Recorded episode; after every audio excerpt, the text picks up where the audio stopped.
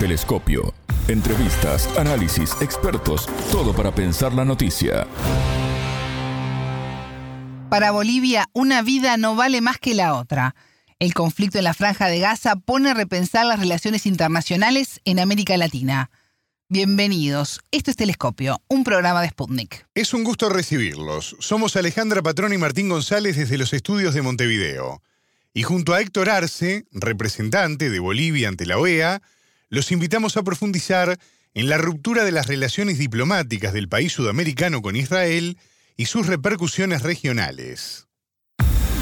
En Telescopio te acercamos a los hechos más allá de las noticias nuestro presidente constitucional del Estado Plurinacional de Bolivia, Luis Alberto Arce Catacora, sostuvo una importante reunión con el embajador de Palestina en nuestro país, Mahmoud El Alawani, a quien nuestro presidente expresó su solidaridad y la del pueblo boliviano por el sufrimiento del pueblo palestino y rechazó los crímenes de guerra que se cometen en la franja de Gaza.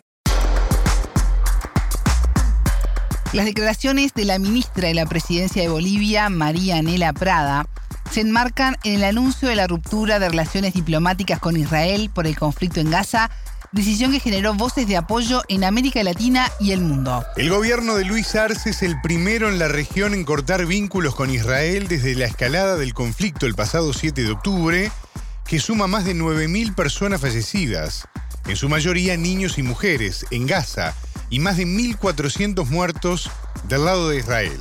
En paralelo, Colombia y Chile llamaron a consultas a sus embajadores en Tel Aviv y en las últimas horas Argentina se sumó a la posición de los presidentes Gabriel Boric y Gustavo Petro al condenar la respuesta israelí al ataque terrorista de Hamas. En un comunicado, el vicecanciller de Bolivia, Freddy Mamani Machaca, indicó que el gobierno toma esta determinación a raíz de lo que considera una agresiva y desproporcionada ofensiva militar contra la población de la Franja de Gaza. De los 36 hospitales de la Franja de Gaza, 14 no funcionan, además de dos centros especializados, según informó el director general de la Organización Mundial de la Salud, Tedros Ghebreyesus, en la red social X. El pasado 7 de octubre, Hamas lanzó miles de cohetes desde la Franja de Gaza contra territorio israelí en un ataque sin precedentes. Tras una incursión armada en las zonas fronterizas del sur de Israel, el primer ministro del Estado judío, Benjamín Netanyahu, declaró que su país está en guerra. Desde el 9 de octubre, Israel mantiene el enclave palestino sin provisiones básicas, a pesar de que el día 16 reinició el suministro de agua para el sur de Gaza, sector a donde se desplazan estos días cientos de miles de civiles bajo advertencia de que Tel Aviv concentraría sus fuerzas contra el norte de la franja. Numerosos países llamaron a Israel y Hamas a detener las hostilidades y a negociar un alto el fuego.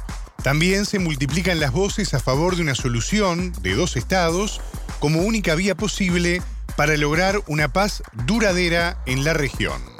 El entrevistado. Para profundizar en esta situación, ya tenemos en línea a Héctor Arce, representante de Bolivia ante la OEA.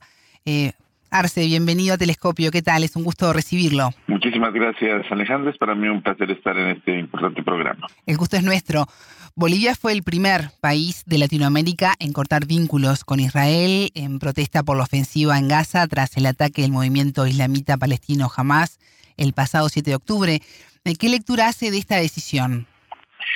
Bueno, Bolivia se ha puesto del lado correcto de la historia. Bolivia se ha puesto del lado de la defensa de la vida, de la defensa de los intereses principales que hacen a la humanidad, en contra del genocidio y en contra del atentado contra la vida, que es lo más importante que tienen los seres humanos, el elemento más indispensable para la continuidad incluso de la raza humana.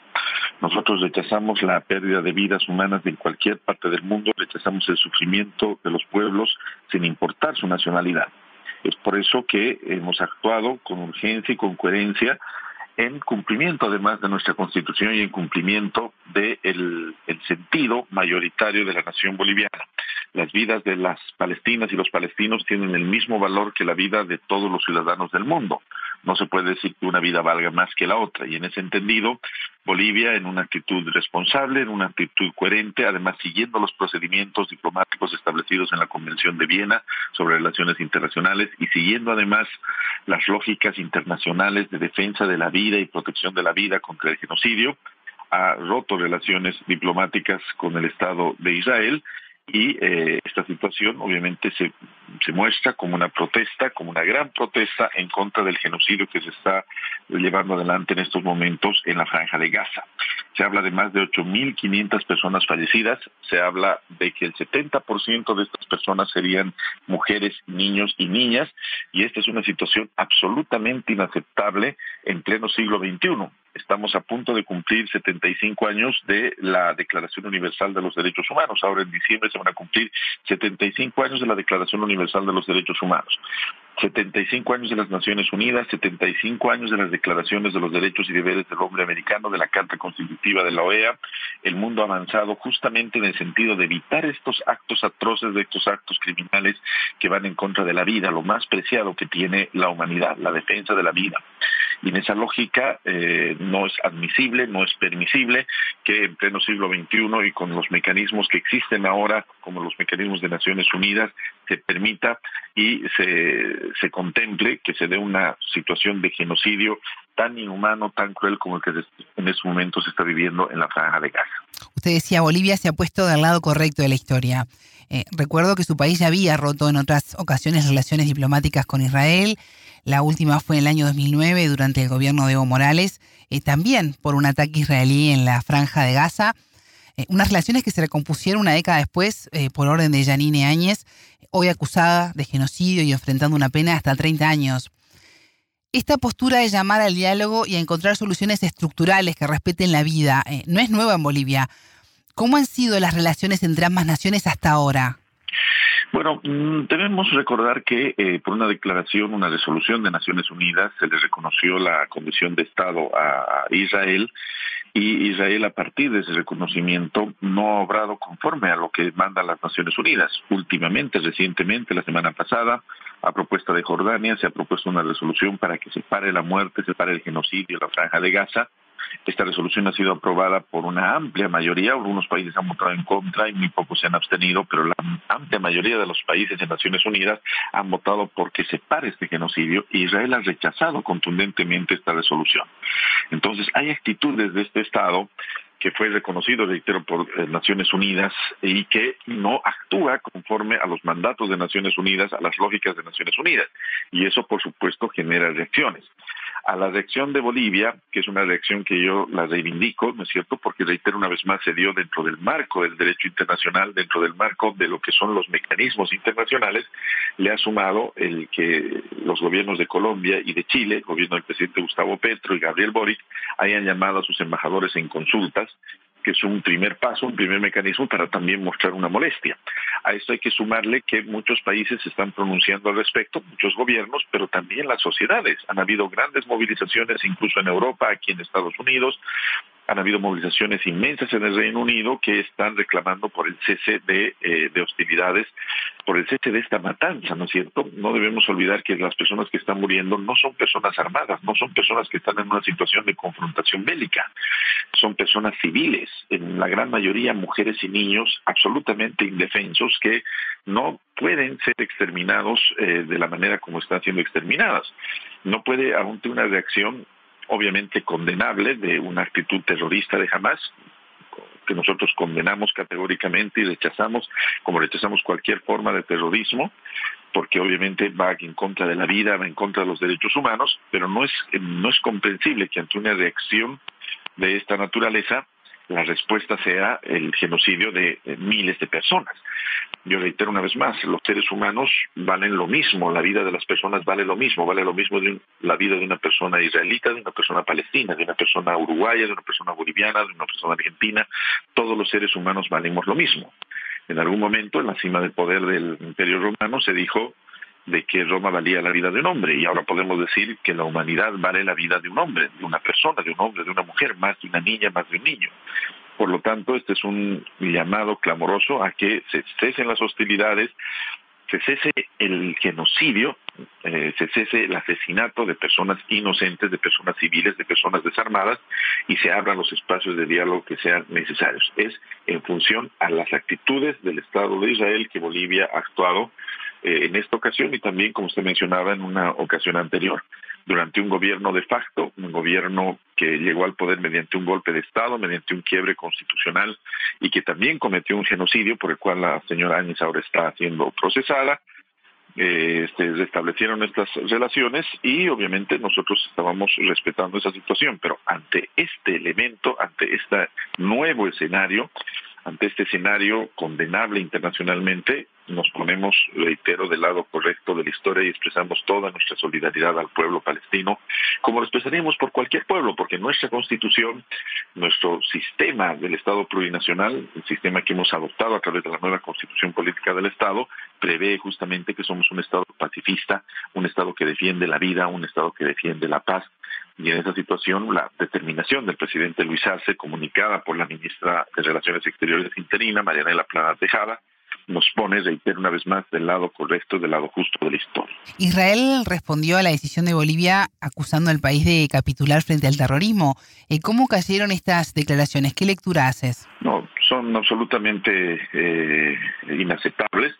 Bolivia no comparte ningún eh, elemento terrorista. Bolivia condena cualquier acto de terrorismo, como ya lo mencioné.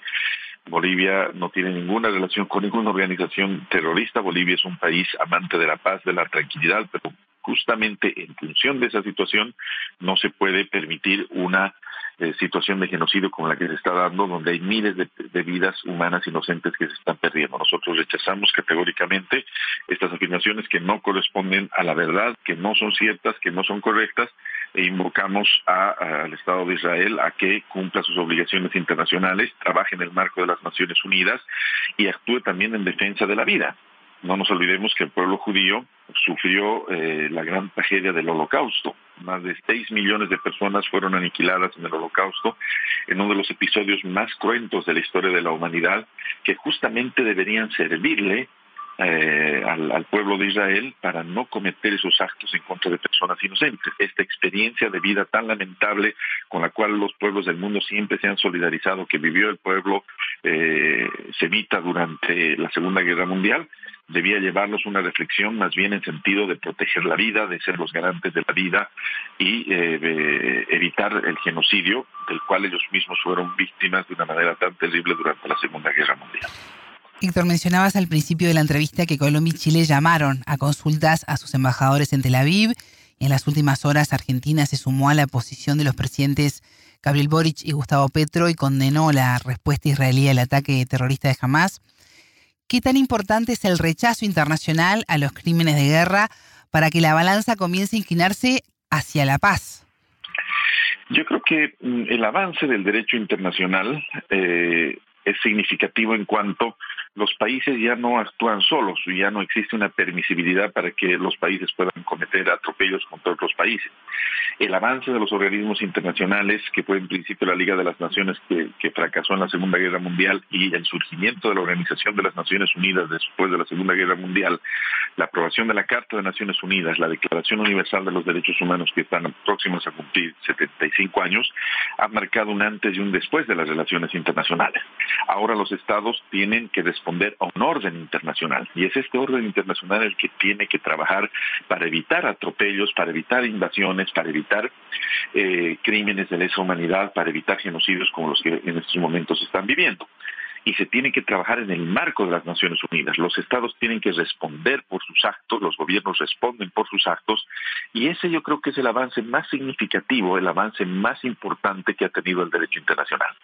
En el derecho internacional ha pasado algo similar a lo que pasó en el derecho interno. En el pasado, cuando había una disputa entre dos personas, esas personas arreglaban sus diferencias directamente y ahí surgió la ley del ojo por ojo, la ley del talión y una serie de circunstancias que destruían a las relaciones entre las personas. Los estados, de alguna manera, eh, solucionaban sus problemas antes directamente a través de guerras y de confrontaciones bélicas. La humanidad ha avanzado en el sentido de que cuando hay una disputa entre dos personas es un tercero, es el Estado, es la sociedad organizada la que pone remedio. Y cuando existe una disputa en la actualidad entre dos estados, es el orden internacional, las Naciones Unidas, los mecanismos internacionales, los mecanismos jurídicos que existen que dan la solución y obviamente para esta solución tiene que haber una aceptación y tiene que haber, eh, por supuesto, un, eh, un sometimiento de todos los estados a estos mecanismos, que es lo que en estos momentos debe ocurrir. Y eh, el Estado de Israel debe responder a los mecanismos de Naciones Unidas, porque son las Naciones Unidas el organismo idóneo para frenar este tipo de situaciones y para resolver ese tipo de conflictos. Héctor, tú desde el 11 de junio de 2021 eres el embajador de Bolivia ante la Organización de Estados americanos, te ha tocado ser testigo de muchas situaciones dolorosas para la humanidad. ¿Qué puede hacer la OEA en ese sentido? Bueno, nosotros somos un organismo regional que pertenece a América, eh, al continente americano, y yo veo con mucha preocupación que en algunas ocasiones, eh, como en el caso de, por ejemplo, la la guerra entre Rusia y Ucrania, sí han habido sesiones que se han convocado, se ha expulsado, se le ha suspendido a Rusia su calidad de país observador y se han tomado una serie de medidas, han habido varios debates en el Consejo Permanente, que es el órgano de gobierno de la organización, y en este caso, donde se están perdiendo miles de vidas humanas, no ha habido absolutamente nada nosotros juntamente con otros países que intentaríamos que por lo menos exista un análisis, un debate y una declaración. Somos una organización regional que está al otro lado del mundo, pero no podemos por eso dejar de ser solidarios con lo que está pasando. La humanidad, reitero una vez más, avanzado en el sentido de la protección de la vida. Hoy en día no se admite, ni se puede permitir, ni es admisible eh, la pérdida de vidas humanas mediante actos de genocidios, como justamente se vivió en el Holocausto después de la Segunda Guerra Mundial la razón de la existencia de la evolución de la, del derecho internacional apunta en ese sentido y todos, absolutamente todos, así estemos lejos del, del conflicto, debemos pronunciarnos en ese sentido, en defensa de la vida. ¿Y qué rol tiene Estados Unidos en esta especie de doble rasero a la hora de evaluar los distintos conflictos mundiales?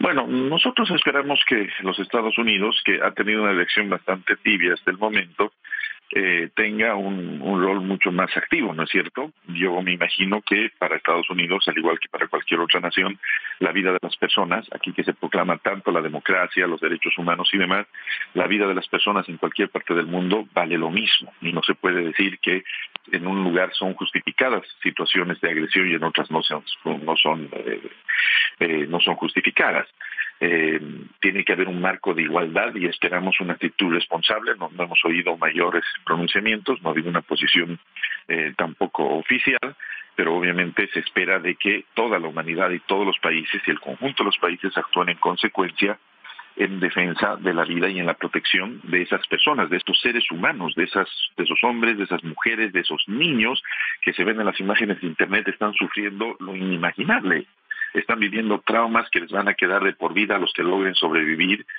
Hay niños que aparecen temblando, aparecen en estado de shock, personas llorando, personas sufriendo y personas al borde de la muerte y personas muriendo. Esta es una situación que la humanidad en su conjunto no puede, no debe permitir. ¿Hay sobre la mesa salidas viables? Yo creo que las salidas tienen que darse en el marco de lo que se ha planteado en Naciones Unidas. En principio, hay que parar la matanza, hay que parar el genocidio, tiene que haber un alto al fuego, alto al fuego se podría entender si hubiera una situación de, defensa. Aquí lo que se está viendo, al menos lo que se conoce, es la pérdida de vidas humanas de mujeres y de niños. 70% de las personas que han fallecido son mujeres y son niños, según los datos que se han presentado en Naciones Unidas.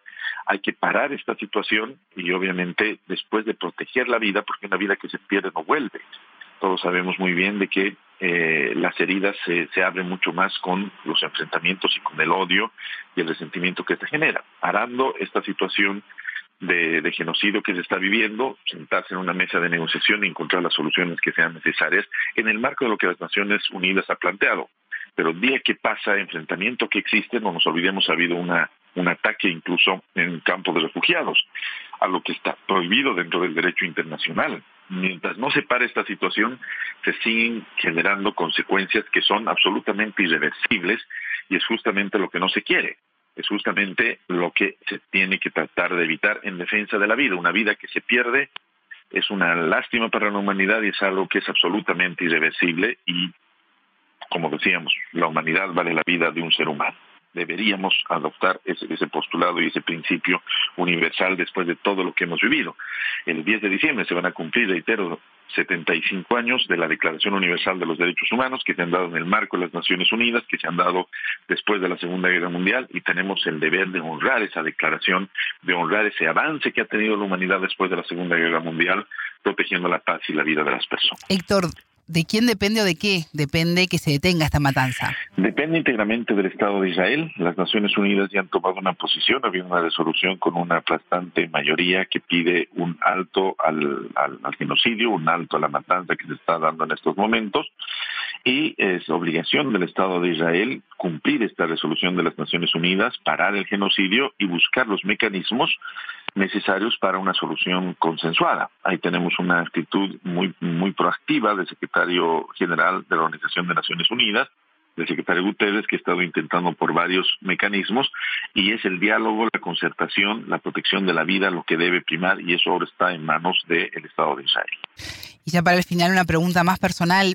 Eh, ¿Qué sientes al saber que Bolivia de alguna manera lideró esta rebeldía y esta posición? Eh, contra, las, contra las matanzas y lo que está ocurriendo en la franja de Gaza a nivel regional? Bueno, Bolivia, desde el gobierno del presidente Evo Morales, eh, del cual yo formé parte, diferentes eh, poderes del Estado, diferentes órganos, siempre ha mostrado un liderazgo en las relaciones internacionales. Bolivia se ha convertido de ser un país oculto, de ser un país que ocupaba los últimos lugares en protagonismo, en un estado protagonismo. Lo hemos hecho un Estado muy protagonista. Lo hemos hecho en materia de eh, los derechos de la madre tierra, en materia de derechos de los pueblos indígenas, y es eh, muy, muy eh, satisfactorio que nuevamente se esté ejerciendo un liderazgo en esta situación, en un tema que hace a la defensa de la vida, en un tema que hace a la defensa de lo más importante que existe en la humanidad. La razón de la existencia de los estados, la razón de la existencia de los organismos internacionales es la protección de la vida. Por lo tanto, nos sentimos orgullosos y complacidos con la determinación que ha tomado el gobierno del presidente Luis Arce. Héctor Arce, representante de Bolivia ante la Organización de Estados Americanos, la OEA, muchas gracias por estos minutos con Telescopio. Muchísimas gracias y siempre a las órdenes del programa. Muchas gracias. Telescopio. Ponemos en contexto la información. Hasta aquí, Telescopio. Pueden escucharnos por sputniknews.lat. Ya lo saben, la frase del día la escucharon en Telescopio. Todas las caras de la noticia en Telescopio. Yo creo que las salidas tienen que darse en el marco de lo que se ha planteado en Naciones Unidas. En principio, hay que parar la matanza, hay que parar el genocidio, tiene que haber un alto al fuego. Alto al fuego se podría entender si hubiera un una situación de, defensa. Aquí lo que se está viendo, al menos lo que se conoce, es la pérdida de vidas humanas de mujeres y de niños. 70% de las personas que han fallecido son mujeres y son niños, según los datos que se han presentado en Naciones Unidas. Hay que parar esta situación y obviamente después de proteger la vida, porque una vida que se pierde no vuelve. Todos sabemos muy bien de que eh, las heridas se, se, abren mucho más con los enfrentamientos y con el odio y el resentimiento que se genera. Parando esta situación de, genocidio que se está viviendo, sentarse en una mesa de negociación y encontrar las soluciones que sean necesarias en el marco de lo que las Naciones Unidas ha planteado. Pero día que pasa enfrentamiento que existe, no nos olvidemos, ha habido una, un ataque incluso en campo de refugiados, a lo que está prohibido dentro del derecho internacional. Mientras no se pare esta situación, se siguen generando consecuencias que son absolutamente irreversibles. Telescopio, un espacio para entender lo que sucede en el mundo.